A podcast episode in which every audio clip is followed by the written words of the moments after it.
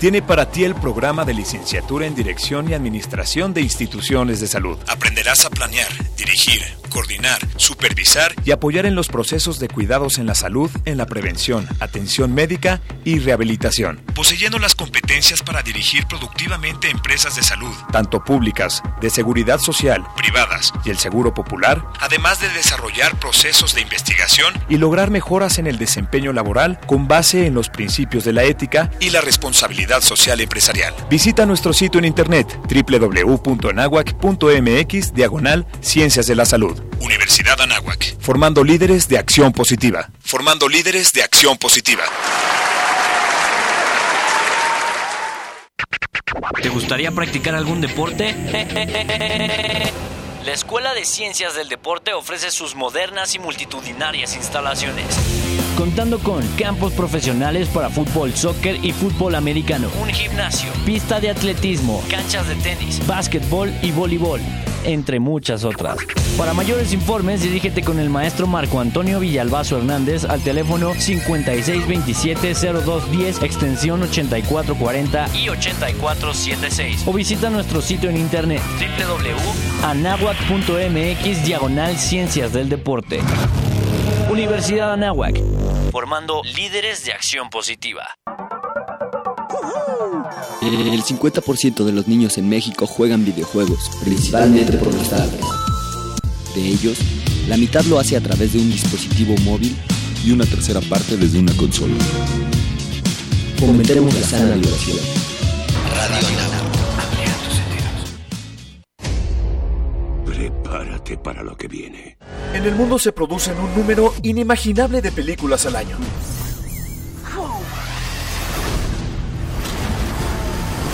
Pero ¿cuál de estas vale la pena disfrutar? ¿Qué tal, tíos? Si eres amante del cine y quieres conocer un poco más de las cintas cinematográficas que nos envuelven todos los meses, Mantén los pies en el suelo. no te pierdas Palomitas al Aire, un programa especializado en cine donde además de analizar las películas, se dan recomendaciones de aquellas que sobresalen de las demás.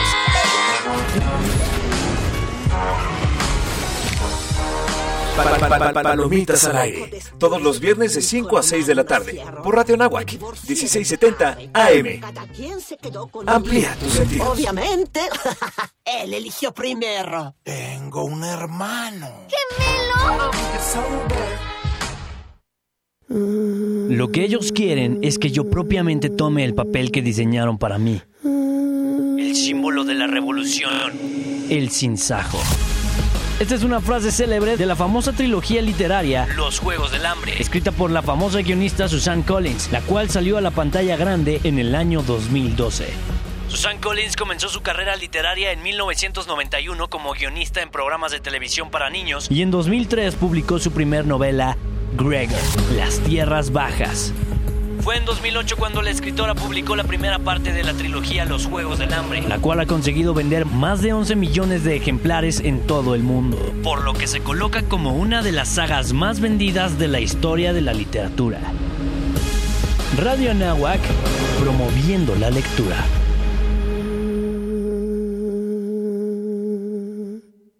Radio Anáhuac. XEA. 1670 AM. Radio Anáhuac. Transmitiendo con 1000 watts de potencia desde la cabina Don Jaime de Aro Caso. En Avenida Universidad Anáhuac número 46, Colonia Lomas Anáhuac, Whisky Luca. Estado de México.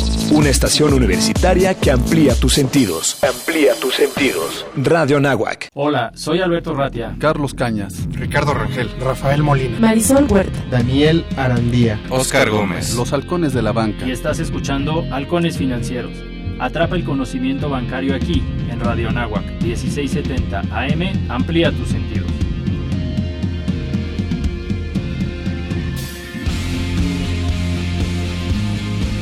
Hola, muy buenos días. ¿Cómo están todos? Una vez más, como cada martes a las 7 de la mañana, estamos en tu programa Halcones Financieros, atrapando el conocimiento bancario aquí en Radio Anáhuac 1670M. Eleva tus sentidos. Ya no somos amplía tus sentidos, ahora te estamos buscando elevar tus sentidos. Y como cada martes tenemos un invitadazo de lujo, Y antes de presentarlo como se debe, voy a presentar a mis dos compañeros de vuelo en esta ocasión. Ricardo y Carlos. Carlos y Ricardo, igual y mandamos los micrófonos a Veracruz. Creo que está más lejos o quién está más lejos ahora, Carlos. estamos estamos lejos por la distancia, pero nos acercan las comunicaciones. Eh, aquí estamos amigos como cada martes, partiendo el puerto de Veracruz. Y aquí lo saluda su amigo Carlos Cañas, agradeciéndole su preferencia en sintonizar a los halcones financieros. Adelante, Richard. ¿Qué tal amigos? ¿Cómo están? Pues bienvenidos a su programa. Hoy en esta fría mañana de martes, como siempre, eh, pero con ese caluroso afecto que les tenemos, pues vamos iniciando porque tenemos un invitado de lujo, como diría mi buen Albert. Sí. Pues vaya, ahorita en el, tema de innovación y todo este startups, ¿no? Como le dicen los chavos. Sí, tenemos con nosotros a Jorge Gutiérrez Álvarez. Él es el director general o Chief Executive Officer de FinLab. Jorge, ¿cómo estás? Buenos días, qué gusto tenerte con nosotros. Hola, ¿qué tal? ¿Cómo están? Alberto, Carlos, Ricardo, un gusto. Eh, muchas gracias por la invitación y muy contento de, poder platicar un rato con ustedes de, innovación y el ecosistema emprendedor. Sí, oye, tantos temas que nos encantaría platicar contigo. Igual y empecemos de lo básico. ¿Quién es, quién es FinLab? ¿Cómo surge? Va. Sí, pues mira, fíjate que FinLab es la forma en la que el grupo Gentera decide abordar la innovación disruptiva. ¿no? Este, para los que no conocen Gentera, Gentera es, es un grupo emprendedor eh, mexicano que tiene varias empresas que atienden a la base de la pirámide a través de servicios financieros y busca la inclusión financiera total, ¿no? Este, busca erradicar la exclusión financiera y, y derivado de un análisis del contexto hace un poquito más de tres años, eh, haciéndonos el cuestionamiento de cómo podíamos volver a generar disrupción en la industria para alcanzar a 10 millones de clientes, decidimos crear FinLab como un laboratorio de innovación disruptiva para el grupo, ¿no? que, tiene la misma visión que Gentera, es una más de sus empresas, y buscamos la inclusión financiera total, nada más que, que lo hacemos de una forma un poco más disruptiva. O sea que FinLab pudiera decirse que es el brazo fintech de, de Gentera o no, no va por ahí? Pues mira, yo creo que eh, más que más allá del brazo fintech, es decir, sí desarrollamos mucha tecnología fintech, eh, pero pero buscamos generar innovación disruptiva y, ser como los eh, los autodisruptores del grupo, es decir, eh, crear amenazas internamente en vez de esperar a que las amenazas externas que pues pusieran en riesgo a las empresas. Y lo hacemos a través de eh, poner a la persona en el centro y buscar soluciones 100% centradas en problemáticas de nuestros clientes o de potenciales clientes nuevos. Entonces, de alguna forma sí somos el brazo fintech, pero pero no no solamente somos fintech, sino que tratamos de llevarlo un poco más allá. Oye, qué interesante. Y solamente para que nuestros eh, radioescuchas los ubiquen muy bien, Gentera es, por llamarle de alguna manera, una holding o una empresa que agrupa distintas compañías, incluido el banco Compartamos, que creo que el, ese banco, esa marca es muy conocida por todos, y Gentera cotiza en la Bolsa Mexicana de Valores, o sea que no estamos hablando de una empresa chiquita o que nació ayer, ¿no?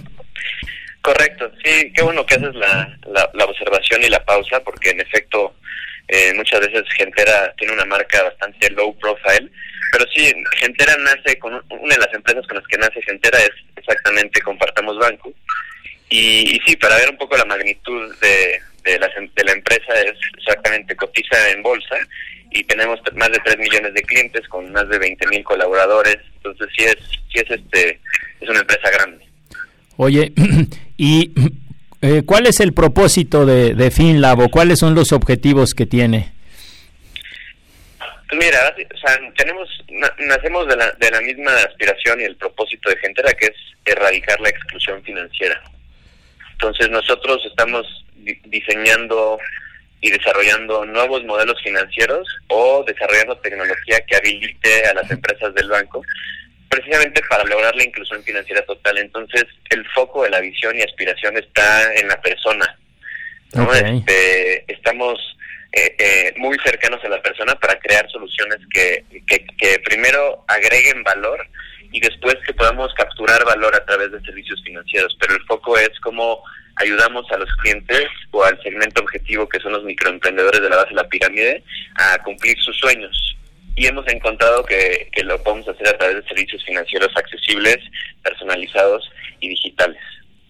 Oye, qué, qué importante. Yo he tenido la oportunidad de conocer sus oficinas y, y, el espacio colaborativo que tienen ahí, la verdad es que llama la atención porque no es una, como que no es eh, la clásica distribución de sillas y mesas y cubículos. ¿Cómo ustedes interactúan con las con las startups? ¿Ustedes las buscan? ¿Ellos los buscan? ¿Tienen eventos periódicos?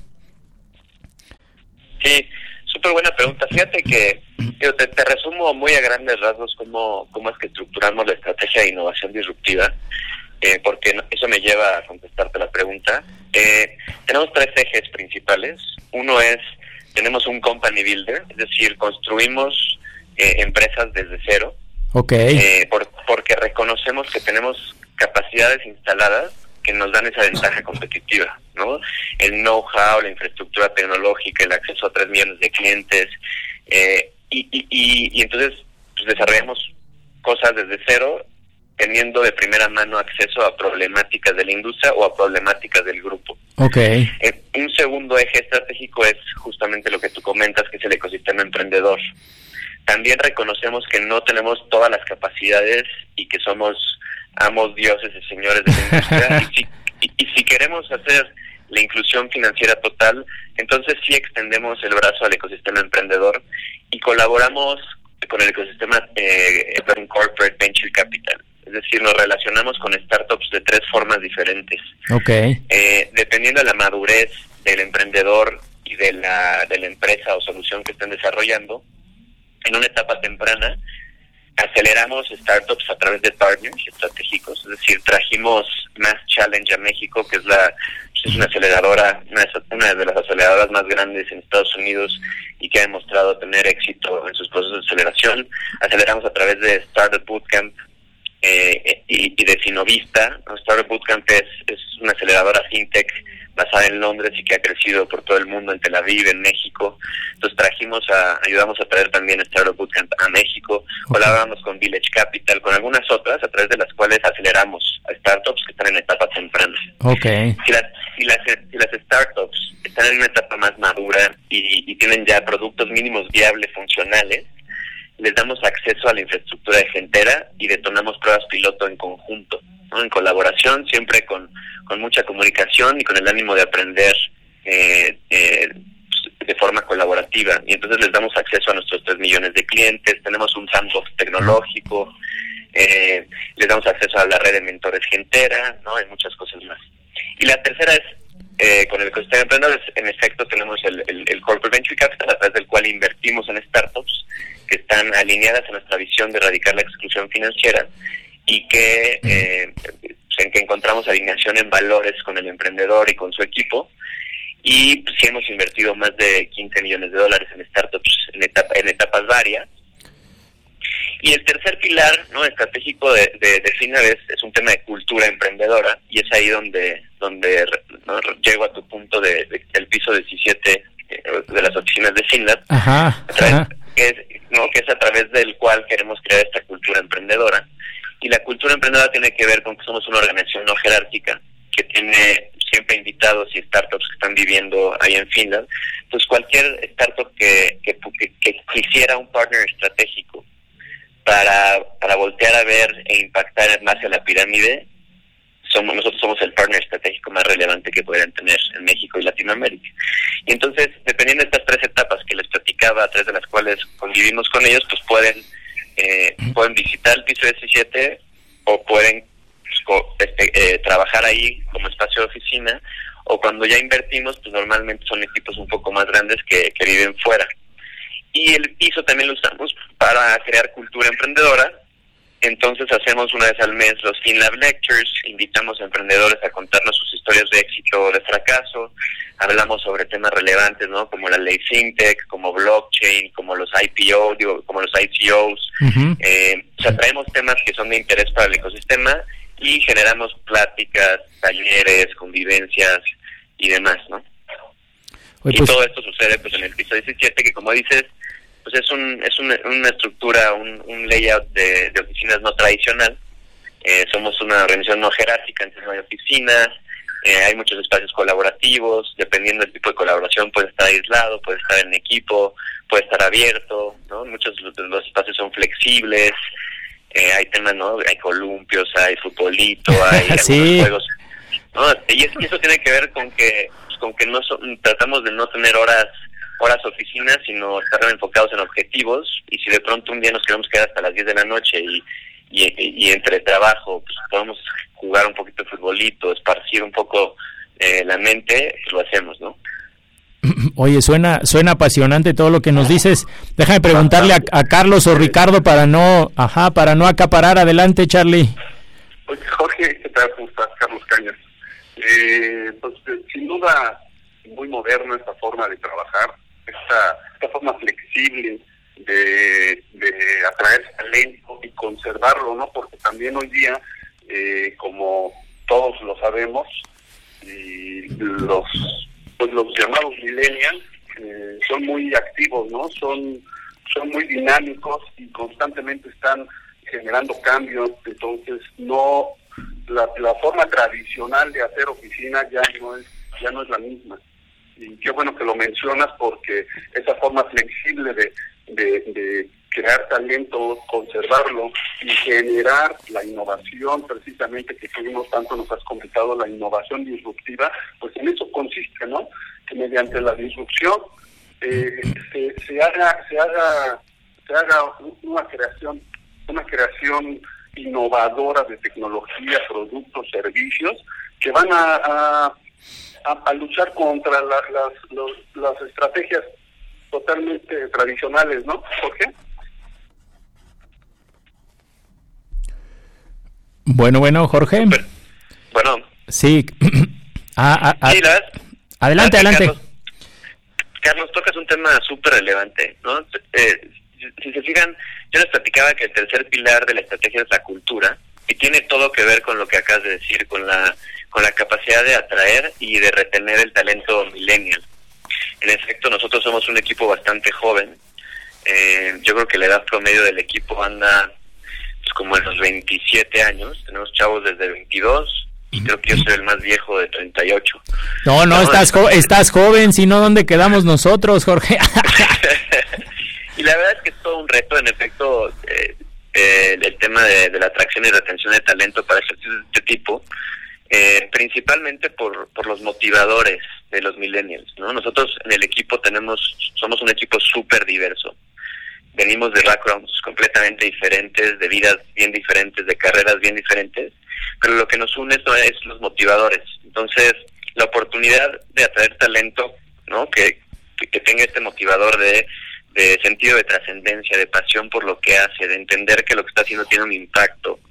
Eh, la verdad es que no, nos sirve mucho para atraer y retener y eso pues, pues trae un reto también, ¿no? Porque el reto es tienen que estar constantemente retados, tienen que, que aprender constantemente, tienen que poder transmitir conocimiento constantemente y, y, somos muy críticos, muy críticos con nosotros mismos y muy críticos también con el equipo. Entonces eso lo hace un, ambiente bastante de, de, mucha exigencia. Y cuando hablamos de este espacio, ¿no? De innovación, que tiene columpios, que tiene futbolito, de pronto se piensa mucho en, ah, se están echando relajo los millennials. Y la verdad es que somos el equipo, o nuestra aspiración es ser el equipo más disciplinado y enfocado a procesos que eso es la innovación en realidad. O sea, la innovación no es vamos a echar relajo y vamos a echar, no vamos a hacer disrupción y, y es bien fácil. O sea, en el equipo hay, hay muchos miedos porque estamos construyendo cosas que van a cambiar por completo la industria, que, que queremos que cambien a México, y es bien difícil poder cerrar los ojos e imaginar que tienes la capacidad de ser parte de alguien, de algo más grande que tú mismo, para, pues, para hacer una transformación como la que realmente queremos hacer. Entonces, la parte de atracción y retención de talento definitivamente es, eh, es un reto. Las oficinas sirven para atraer. Pues, ¿cómo lo retienes? Eh, y, haces que crean en ellos mismos, que, que, que, se sientan parte de algo más grande que ellos mismos. Y ahí vamos, creo que FinLab es un, es un equipo que, que está motivado y movido por la pasión y el sentido de trascendencia, estamos constantemente retados. Eh, y es y es bien interesante y apasionante este tema de armar equipos de innovación que están tratando de cambiar las cosas. Oye, Jorge, vamos, vamos a tener que mandar a comerciales, pero regresamos. Este es, este es su programa Halcones Financieros. Síganos en redes sociales, en Twitter Halcones Fin y en Facebook Halcones Financieros. El tiempo es oro. Regresaremos con más conocimiento bancario aquí en tu programa Halcones Financieros.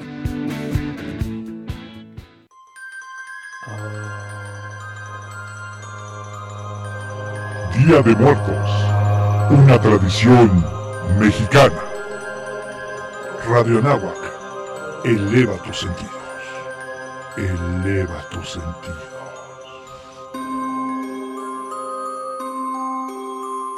Por el pasillo del sótano 2, la flaca se asoma contenta.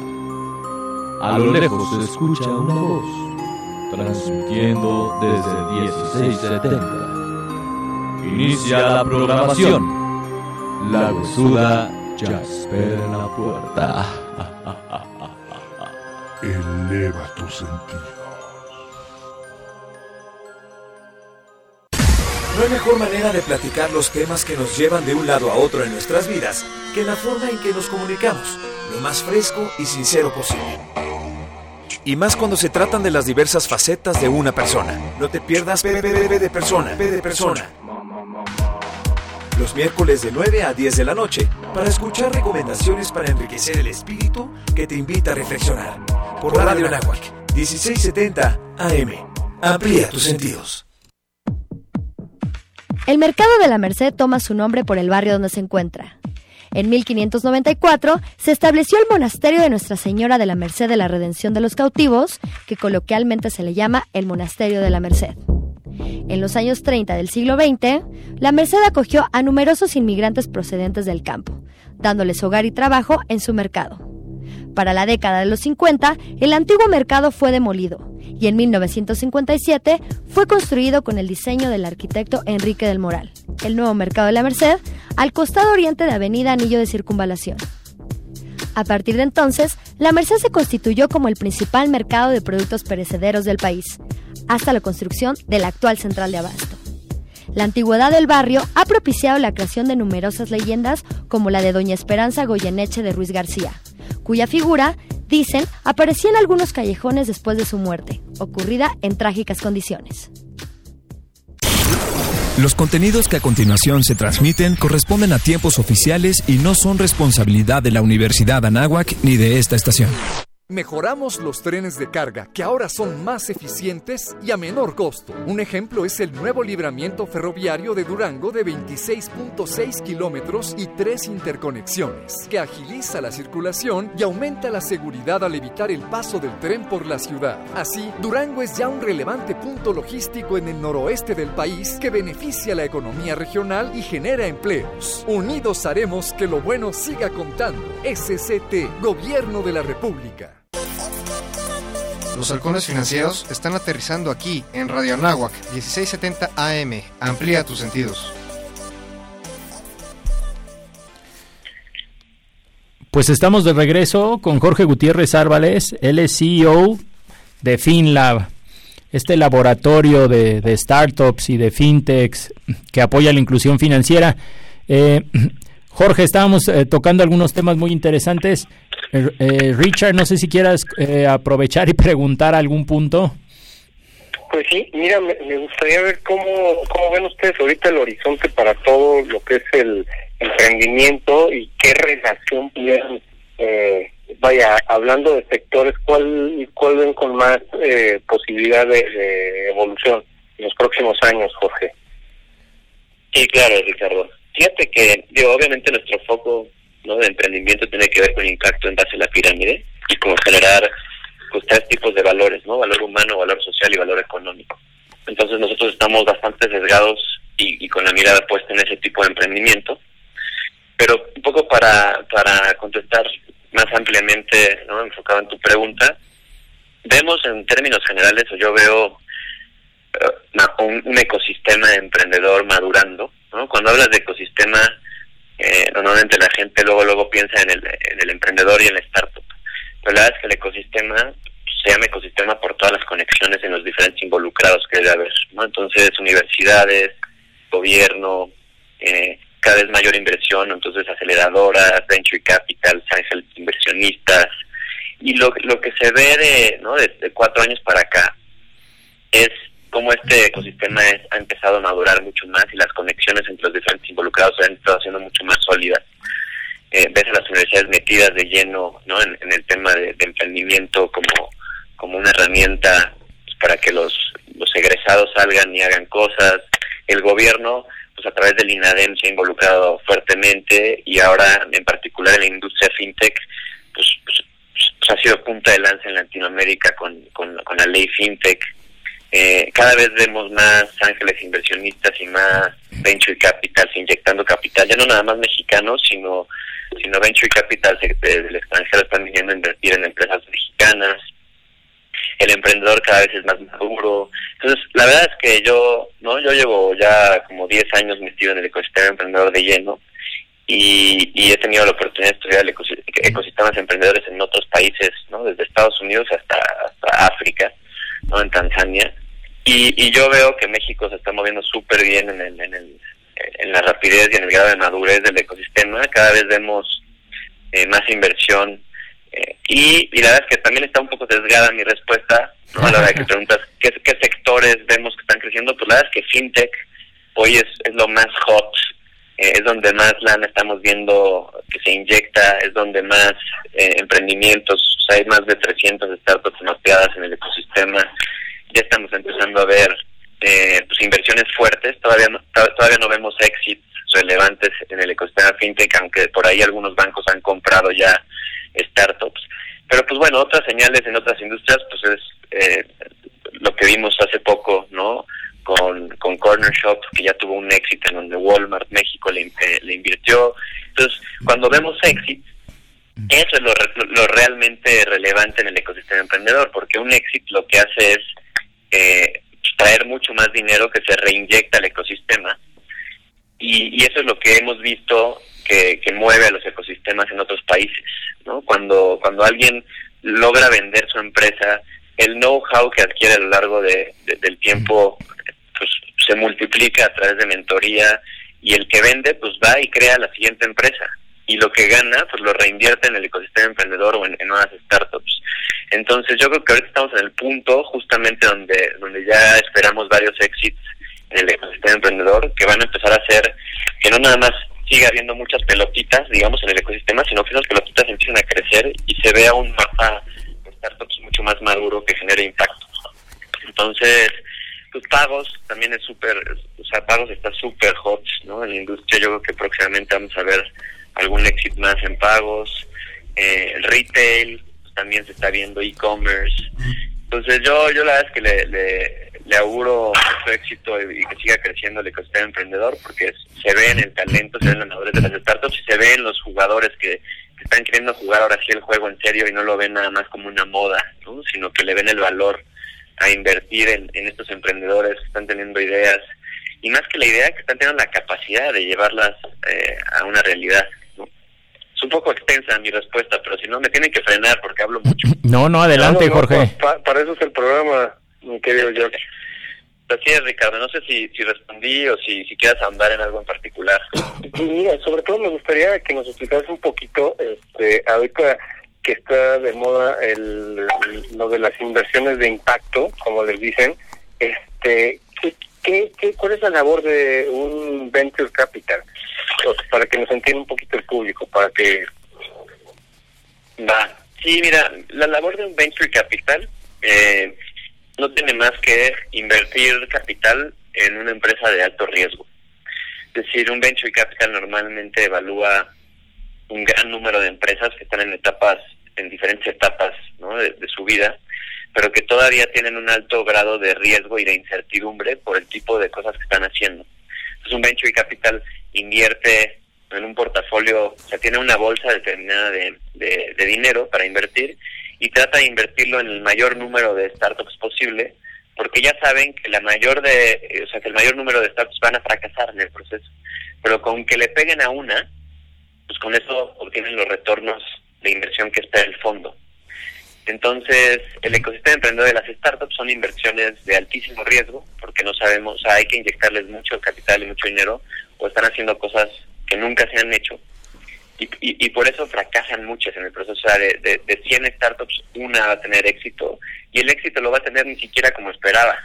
¿no? O sea, eh, si, si tú analizas eh, YouTube, pues YouTube no nació como un canal de video ni, ni un canal de contenido. O sea, YouTube nació inicialmente como una idea para hacer citas online, ¿no? Entonces, eh, los venture capital lo que hacen es tratar de identificar buenas ideas en mercados potenciales con un eh, con un eh, potencial impacto alto y un potencial retorno alto y saben que van a fallar en el proceso, por eso tienen que invertir en varias startups para que una eh, o dos de su portafolio les den ese retorno a la inversión.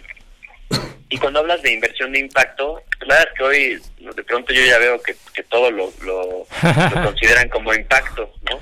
Eh, entonces, hay diferentes tesis de inversión en los diferentes venture capitals. Hay quienes invierten en impacto y hay quienes invierten simplemente en rentabilidad, ¿no? Eh, entonces, dependiendo de las tesis, eh, por ejemplo, y te voy a poner los polos los polos opuestos, pero tienes a, a, a, a fondos que, que invierten en, se llaman filantropía de riesgo. Entonces, invierten en impacto social y saben que tienen un alto riesgo. ¿no?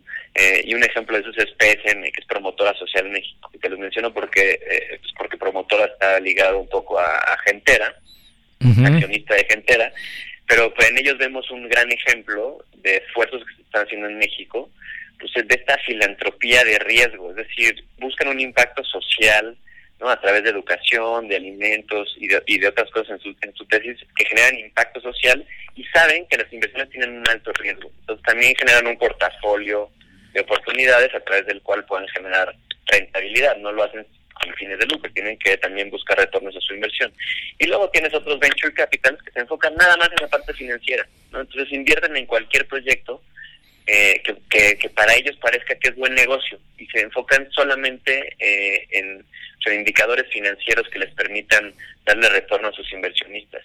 Y, y, y pues la verdad es que en México cada vez vemos más diferentes tipos de, de, de venture capital que están surgiendo, eh, y no solamente nacionales, sino internacionales. ¿no? Ok, perfecto, George. Pues muchísimas gracias. Yo creo que quedó clarísimo cuál, cuál es la diferencia y sobre todo que es muy especializado este tema, ¿no? De, del venture capital versus lo que les llaman el private equity, ¿no? Exactamente, sí, es una es muy diferente en cuanto a los tickets, ¿no? En, en el private equity pues, normalmente inviertes eh, tickets bastante altos y el, el, el, el venture capital invierte tickets más pequeños esperando multiplicarlos por 20. Está más, digamos que está más diversificado, ¿no, George? Exactamente, es mucho más diversificado. Súper, súper. Pues adelante, Alberto. Oye, Jorge. Sí, Jorge, soy Carlos Cañas. Y aprovechando que hablabas ahorita de las alianzas, eh, ¿con qué incubadores o aceleradores tienen ustedes al- algunas alianzas en Finland? Nosotros somos socios fundadores de Mass Challenge eh, en México y Mass Challenge es, es una aceleradora que nace en Boston, que tiene ya ya ya tiene presencia en Tel Aviv, en Londres, en Boston eh, y ahora en México. Traemos, trajimos a Startup Bootcamp, que es una aceleradora fintech eh, específicamente. O sea, Mass Challenge es, es agnóstica en industria, entonces la verdad es que acelera cualquier tipo de proyecto que tenga impacto social y no les quita participación o equity a las startups. Entonces es la aceleradora más más amistosa con el emprendedor, digamos, en el mundo. Startup Bootcamp está 100% enfocada en fintech y nace en el hub fintech del mundo, que es Londres, y, y, y también ayudamos a traerlos a México.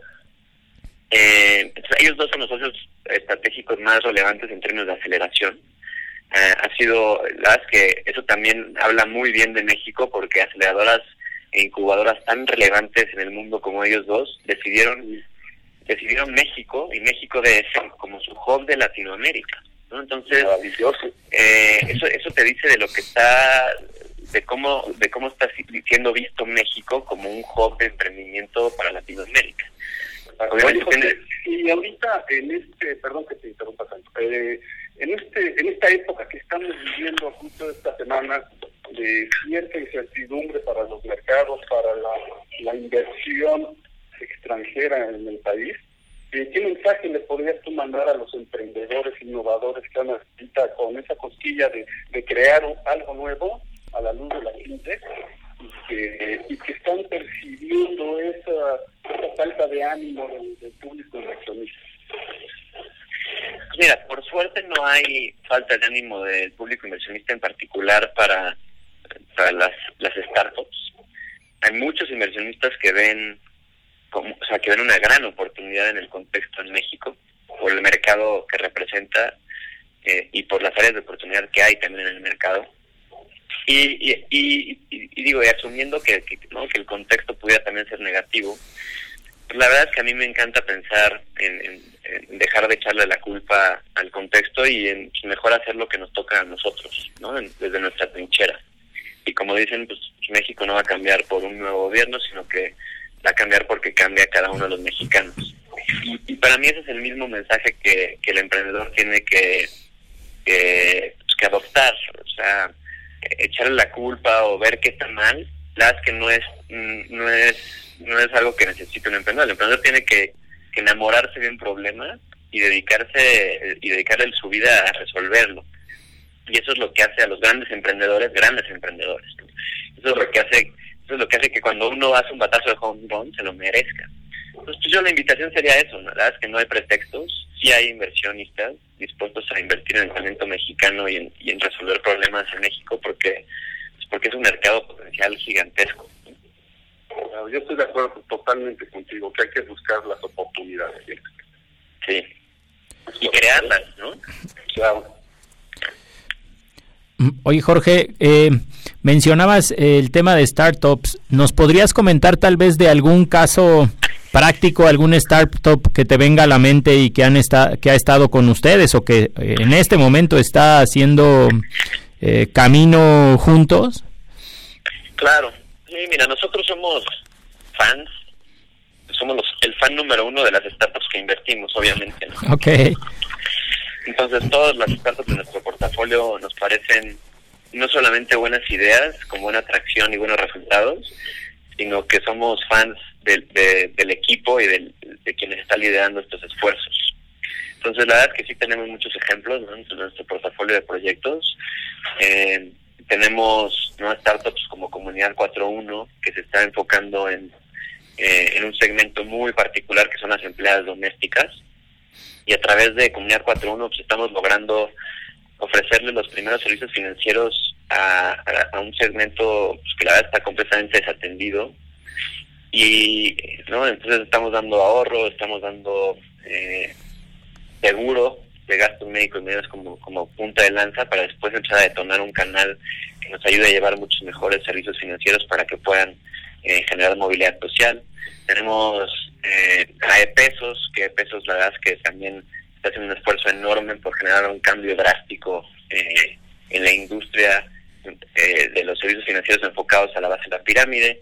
Estamos creando una, una como una, una red abierta, un wallet de pagos para la pirámide que está funcionando súper bien y que ofrece eh, servicios de lending as a service, entonces cualquier microfinanciera se puede subir a una plataforma abierta. ¿no? Esto, es, esto es romper muchos paradigmas, que un banco cree una plataforma abierta para que el resto de las microfinancieras de los bancos se suban, pues creemos que, que puede ser súper disruptivo, eh, tenemos inversiones en Brasil y en Colombia que también lo están haciendo súper bien en, sus países, pero que creemos que pueden tener un impacto en México. Eh, temas como eh, como Aliada, ¿no? Que, también es un marketplace de empleadas domésticas. La verdad es que vemos o sea, temas en pagos, vemos a, a todos los, los, los, startups de pagos y, y, la forma en la que están creciendo y pues, la verdad es que nos enorgullece muchísimo ver la atracción que están teniendo. Eh, y así, te digo, la verdad es que sí tenemos muchos muchos ejemplos en FinTech en particular y, y FinTech enfocado, no le llamamos FinTech for Inclusion, que es FinTech enfocado en base a la pirámide. Oye, Jorge, nos piden mandar a un corte. ¿Tienes unos minutitos más para regresar y de despedirte como se debe? Que nos des alguna última idea, algún mensaje, ¿se vale? Sí, claro que sí. Pues regresamos. Esto es Halcones Financieros, Radio Anáhuac 1670M. Eleva tus sentidos. El tiempo es oro. Regresaremos con más conocimiento bancario aquí en tu programa Halcones Financieros. Conocer nuestra misión es fortalecer nuestra identidad. Por ello, te invitamos a cursar el Diplomado en Misión e Identidad Anáhuac. Será una experiencia única que te permitirá participar de una mejor manera en la formación de grandes líderes y mejores personas. Diplomado en Misión e Identidad Anáhuac. Universidad Anáhuac, formando líderes de acción positiva. El Instituto de Salud Pública Anáhuac informa. En caso de dolor, fiebre u otra sintomatología, recuerda acudir a tu médico. No te automediques. El Instituto de Salud Pública Anáhuac te invita a escuchar Salud para Todos, un programa de Radio Anáhuac, todos los lunes de 1 a 2 de la tarde, por el 1670 de AM. Amplía tus sentidos. La Patagonia, también llamada región patagónica, es una de las regiones que integran Argentina, que reúne provincias y aspectos geográficos únicos en el mundo. Se encuentra al sur de la República de Argentina y cuenta con ciudades que se han convertido en las más turísticas como Neuquén y San Carlos de Bariloche. En los aspectos geográficos se distinguen dos relieves, una meseta y bosque. Esta región también se distingue por tener grandes lagos como el Río Negro y el Colorado. Los halcones financieros están aterrizando aquí en Radio Anáhuac 1670 AM. Amplía tus sentidos. Pues estamos de regreso con Jorge Gutiérrez Álvarez, CEO de FinLab. Oye Jorge, algo que nos quieras eh, platicar, ¿hacia dónde crees que va el tema de fintech y de inclusión financiera en, en México? Sí, pues digo, primero que nada, de nuevo, muchas gracias, ¿no? Alberto, Carlos, eh, Ricardo. Felicidades por este espacio que, que están promoviendo. Y eh, pues nada, las que yo, yo súper emocionado de lo que viene, a mí me emociona mucho el futuro. Creo que, que entre más gente estemos enfocados en, en tratar de ayudar a generar movilidad social en la base de la pirámide, eh, pues, pues va, va, a haber un, un, un México mucho mejor para todos invitar a la, a la gente ¿no? que nos siga ahí en redes sociales en Finland, en, para que estén al tanto de los eventos que hacemos, invitarlos a, conocer ¿no? el piso 17 y a conocer a los Finlavers y a nuestras startups. Y pues nada, todo lo que sea agregar valor al ecosistema emprendedor, siempre estaremos ahí para poner nuestro granito de arena, así que muchísimas gracias por la invitación, por la charla y esperemos que, esa audiencia le haya servido de algo. ¿no? No, hombre, como, fuente de inspiración o nada más como conocimiento general, pero pero muy contentos de, de, de, compartir lo que hacemos con mucha pasión. Pues esperemos se motiven, Jorge, y de verdad nos encantaría que nos pudieras dar tus redes sociales para los que se, se estén con esa espinita de, de, crear un negocio, pues sepan dónde dónde acudir con ustedes. Sí, nos, mira, en Twitter es arroba Finlab, F-I-I-N-L-A-B, y, el, y en Facebook estamos también como Finlab, Laboratorio de Innovación. Pues ahí nos pueden encontrar y constantemente estamos posteando los eventos que tenemos, las convocatorias para aceleración y demás. Entonces, felices de, seguir conociendo gente súper talentosa y apasionada eh, y mucha, con, con, muchas ganas de apoyarlos con infraestructura de gentera. Con, todo el, el, equipo de Finla, pues bienvenido y muchísimas gracias por haber estado con nosotros, George. No, se los agradezco mucho a ustedes y felicidades. Gracias, buen día. Esta es tu casa, Jorge. Buen día. Nos vemos pronto, gracias. Y bueno, está con nosotros ya Marisol. Marisol Huerta, ¿nos escuchas? Buenos días. Hola amigos, ¿qué tal? Sí, buenos días, aquí muy muy atenta de lo que nos estaban mencionando aquí con, con este tema de innovación y estoy muy pendiente también de los mercados.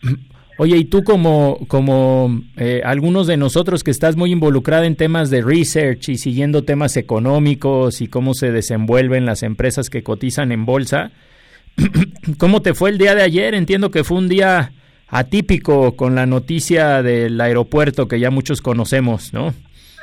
Pues sí, efectivamente fue un día muy triste, realmente bastante presionado, pero a la vez con, con muchos sentimientos encontrados, porque finalmente sí se, se, tomó una decisión que acabó afectando las operaciones en el mercado accionario. La bolsa mexicana eh, tuvo el peor día eh, desde 2000, 2016, la, la caída más fuerte incluso este pues bueno en el mes a la, a la, bolsa hemos venido repitiendo no no le ha ido bien y en el balance ya estaría por concluir el peor mes también desde el Entonces, eh, la situación ayer fue bastante tensa, sobre todo muchísima decepción por parte de los inversionistas internacionales ante la forma en la que se están tomando las decisiones en México. Señalaban el sueño este, por el cambio, por la nueva administración está terminando. Y bueno, pues como bien señalas, esto tuvo que ver con la cancelación o la decisión que se tomó eh, de cancelar el aeropuerto en Texcoco, en donde de acuerdo a la encuesta que se realizó, 29.1% de los ciudadanos que participaron apoyaron el aeropuerto de Texcoco, mientras que el 69.9% indicó preferir la opción alterna de Santa Lucía. Esto, eh, bueno, ¿qué, involucra? Involucra que ya hay inversiones eh, realizadas, un proyecto que fue de alguna manera dado a conocer como eh, uno de los más importantes del sexenio de la administración que está en estos momentos, y qué bueno que se decidiera que no se va a llevar a cabo es todo lo que involucra todo lo, la cancelación de contratos estuvieron señalando ya eh, que ya se lleva un avance del 30% en la construcción del aeropuerto aparte se tienen comprometidas ya más de 120 millones de pesos este de inversiones toda el área todo el pool económico que, que además ya desarrollaste cuando tú estás anunciando como como como un polo de desarrollo por así decirlo todo lo que se, que se genera alrededor pues bueno, esto con esta decisión eh, sale afectada si bien el presidente electo señala que se van a respetar los contratos y que lo de Santa Lucía estaría generando también otro polo de desarrollo y que además estarían eh, remodelando también este algunas eh, algunas pistas. Pues bueno la el tema es y como han mencionado todos los analistas internacionales muchos papers que estuvimos viendo el día de ayer eh, acerca de la visión que se tiene pues básicamente es la incertidumbre eh, que, que se estaría generando porque lo que se dice es bueno si se va a basar una decisión en base a una encuesta que, que bueno muchos se ha cuestionado acerca de de la legalidad que pueda tener o que, o que en estos momentos esté tomando. Hay temas muy importantes en el, en el mediano plazo que podrían someterse de alguna manera a este tipo de escrutinio y que finalmente estarían eh, afectando el desarrollo económico. A entrada, eh, muchas calificadoras bajaron ya perspectivas, sus recomendaciones para, para la economía en México. Eh, están señalando que van a hacer ciertas revisiones por, el impacto que se tenga que tener. Y bueno, pues esto finalmente es una, una mala señal. Eso es lo que nos reflejaron las operaciones en bolsa. Como te menciono, la peor caída que se ha tenido desde noviembre de 2016 y bueno en el tipo de cambio también lo que vimos fue que llegó a cotizar a niveles de 20 arriba de 20 pesos por dólar eh, también señalando una, una depreciación y que y que bueno que esto también pudiera estar continuando. Entonces el escenario ayer para para los inversionistas mexicanos fue de decepción y este y bueno pues esperemos eh, cómo reaccionan o cuál es el comportamiento eh, para el día de hoy. Obviamente hubo mucha salida pudieras encontrar algunas oportunidades de entrada sin embargo la incertidumbre ahí está eh, la señal no no es positiva y este y bueno también comentarles que que hubo ya les señalaba yo la parte de bajas de calificación este que se dio aquí de entrada a lo que sería el, las inversiones de, del aeropuerto lo, lo que se salió a, de los de los bonos de lo que se denomina el MESCAT que fueron este, unos bonos que, que se emitieron para poder construir este aeropuerto y que bueno que, que se bajó de calificación. Y por otro lado también este a unas fibras, la fibra NAI 18, que fue emitida para financiar también parte de este proyecto, que recabó en su momento cerca de 1.4 mil millones de dólares y que también está recibiendo calificaciones negativas. ¿Esto qué significa? Que, que bueno, que al final este estarían pagando más intereses este en el mediano largo plazo, ¿no? Oye, Marisol, todavía entiendo que los, eh, los empresarios, la iniciativa privada, está buscando el cómo sí. Inclusive yo he escuchado que algunos empresarios muy importantes de México sugieren el adquirir el aeropuerto. En otras palabras, que ya no sea un proyecto del gobierno, que el gobierno pueda tener libres esos recursos y que ya sea un proyecto privado. Y entonces, pues, si el nuevo gobierno quiere dedicar esos fondos para otros temas, por ejemplo, educación o deporte o inclusión social lo pueda hacer. ¿Nos podrías comentar algo al respecto, Marisol? Sí, efectivamente creo que fue algo de la postura fuerte que, que marcó el sector empresarial ayer, porque inmediatamente que, que se llevó a cabo la conferencia de López Obrador a las 10 de la mañana, por ahí del mediodía pasaditas, eh, todos los empresarios se reunieron y salieron a pronunciarse. Obviamente salieron a, a, sentirse decepcionados por, por la situación que estaban viviendo. Dejaron abierta esa posibilidad al gobierno, lo cual de alguna manera nos parece positivo, tanto al mercado como, como, como la gran mayoría de los analistas señalaron que justo esa podría ser la opción que le podrían dar al, presidente electo de salirse de alguna manera por la tangente eh, en línea con lo que él ha venido señalando o, que no se vería tan afectado con respecto a que es una decisión del pueblo. Ellos le dicen, pues nosotros podemos hacerlo y este y pues es, ahora sí que se lo dejaron en sus manos y eso es lo que estamos esperando, no una respuesta eh, por parte del presidente electo en este sentido de saber, bueno, eh, les tomo la palabra ellos dejaron abierta esa posibilidad y, y, bueno, yo creo que sería una de las cuestiones positivas que pudieran salir dentro de todo este entorno que se los deja a ellos y que bueno pues los recursos que ya están no se desperdiciaran porque también lo que se han hecho o lo que lo que hemos estado haciendo algunas eh, casas de bolsa algunas áreas de análisis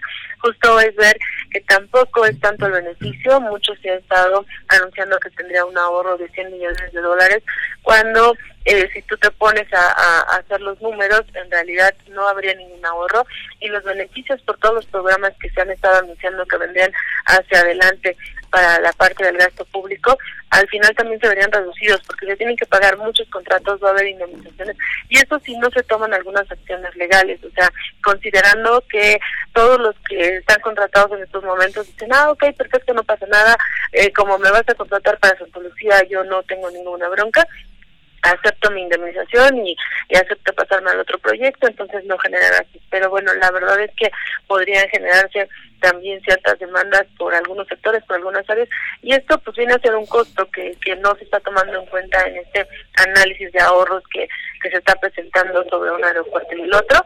Entonces, eh, como bien señalas, esta posibilidad o lo que dejaron ayer la puerta abierta a los empresarios, creo que creo que sería la mejor opción y eso es lo que estaríamos esperando los siguientes días, ¿no? Ok.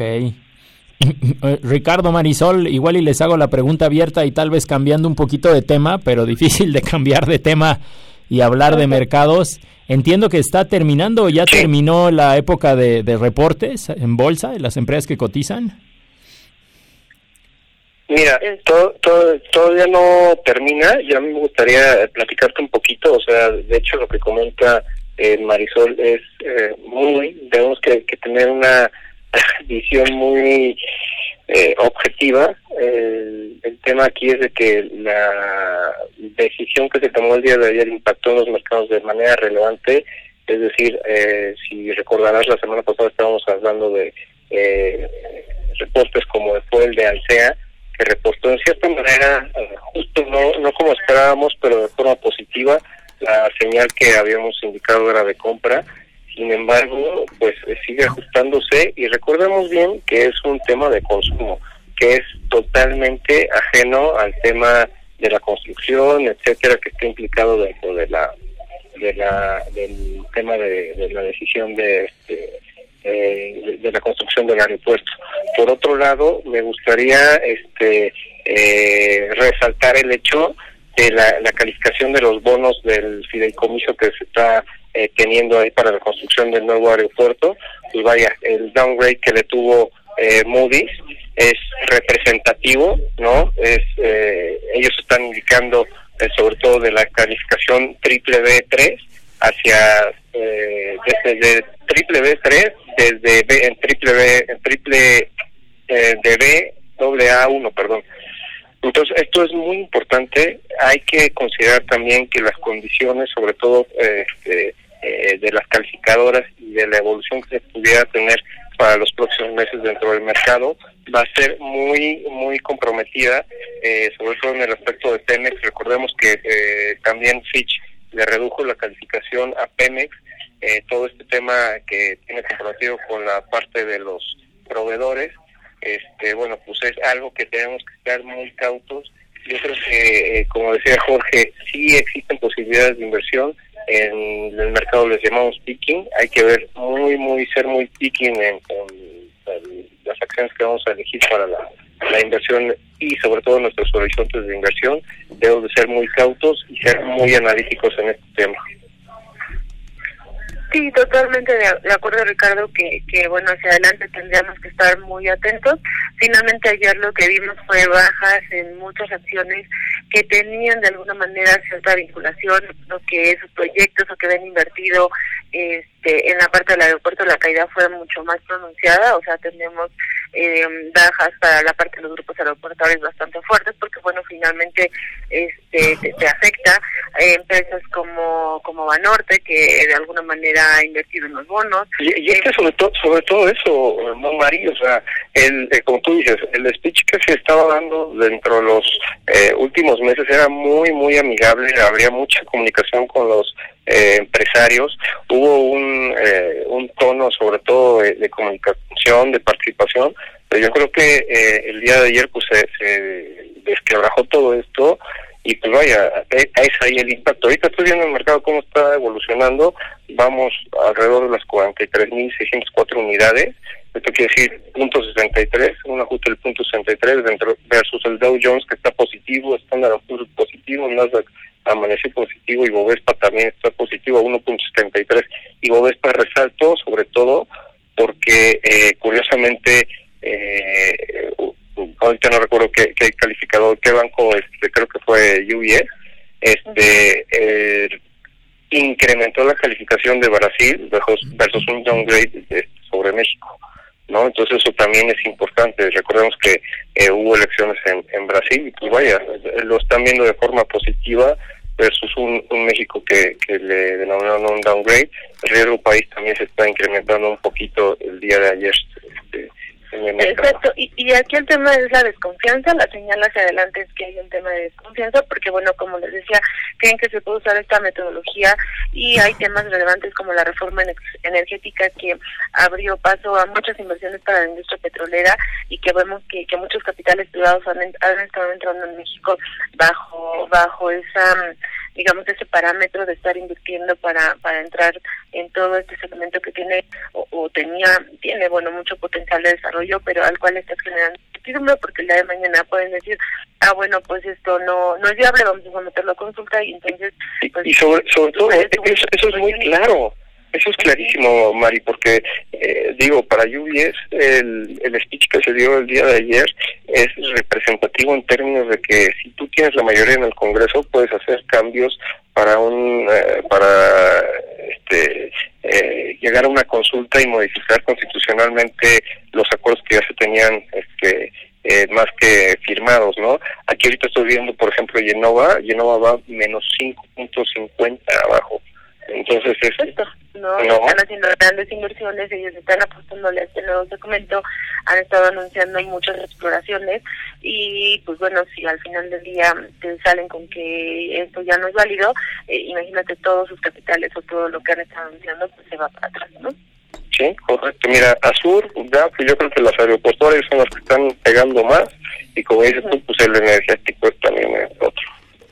Exactamente. Pero pues bueno, vamos a ser cautos precisamente, no estamos este, eh, diciendo que vaya a ser un, como diga mi, bien, mi buen Dani, la, la este la debate la debate no pero pues digo me gustaría mucho escuchar en un minutito sobre todo a Carlos eh, su opinión eh, en términos legales de los fideicomisos o sea la labor de hacer y de no deshacer qué tanto es viable esto Charlie Sí, sin duda, Richard, eh, el impacto legal que conlleva la decisión de, cancelar el proyecto del aeropuerto eh, es sin duda pues global, ¿no? Porque afecta a todos los fideicomisos, a todos los contratos que están eh, celebrados a la luz de los fideicomisos y ahora lo que nos toca ver es muy interesante el tema de cómo le van a hacer para cancelarlos, para modificarlos, para reactivar algunas cosas que se habían suspendido para, para aplicarlas inclusive para otro, otros nuevos proyectos. Eso va a ser lo, lo interesante. Y como decía Mari, el tema de las demandas, ¿no? Que las demandas que pudieran venir a la luz de los inconformes, entonces pues bueno, ese puede frenar también las negociaciones, inclusive para reactivar un nuevo proyecto, ¿no? O iniciar. Estimados, cole estimados colegas, ya se nos acabó el, el tiempo.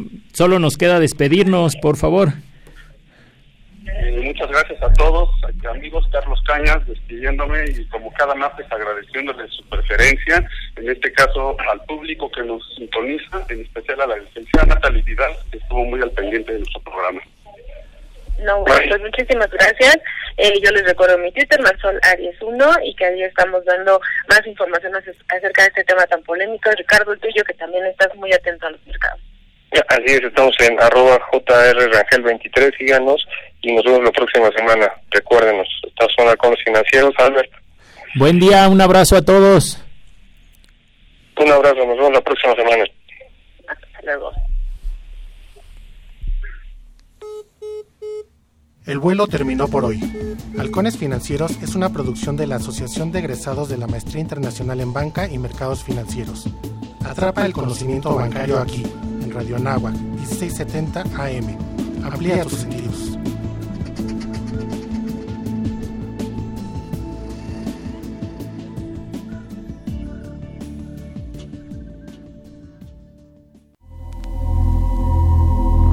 ¿Sabías que la Universidad Anáhuac ofrece la licenciatura en biotecnología? La licenciatura en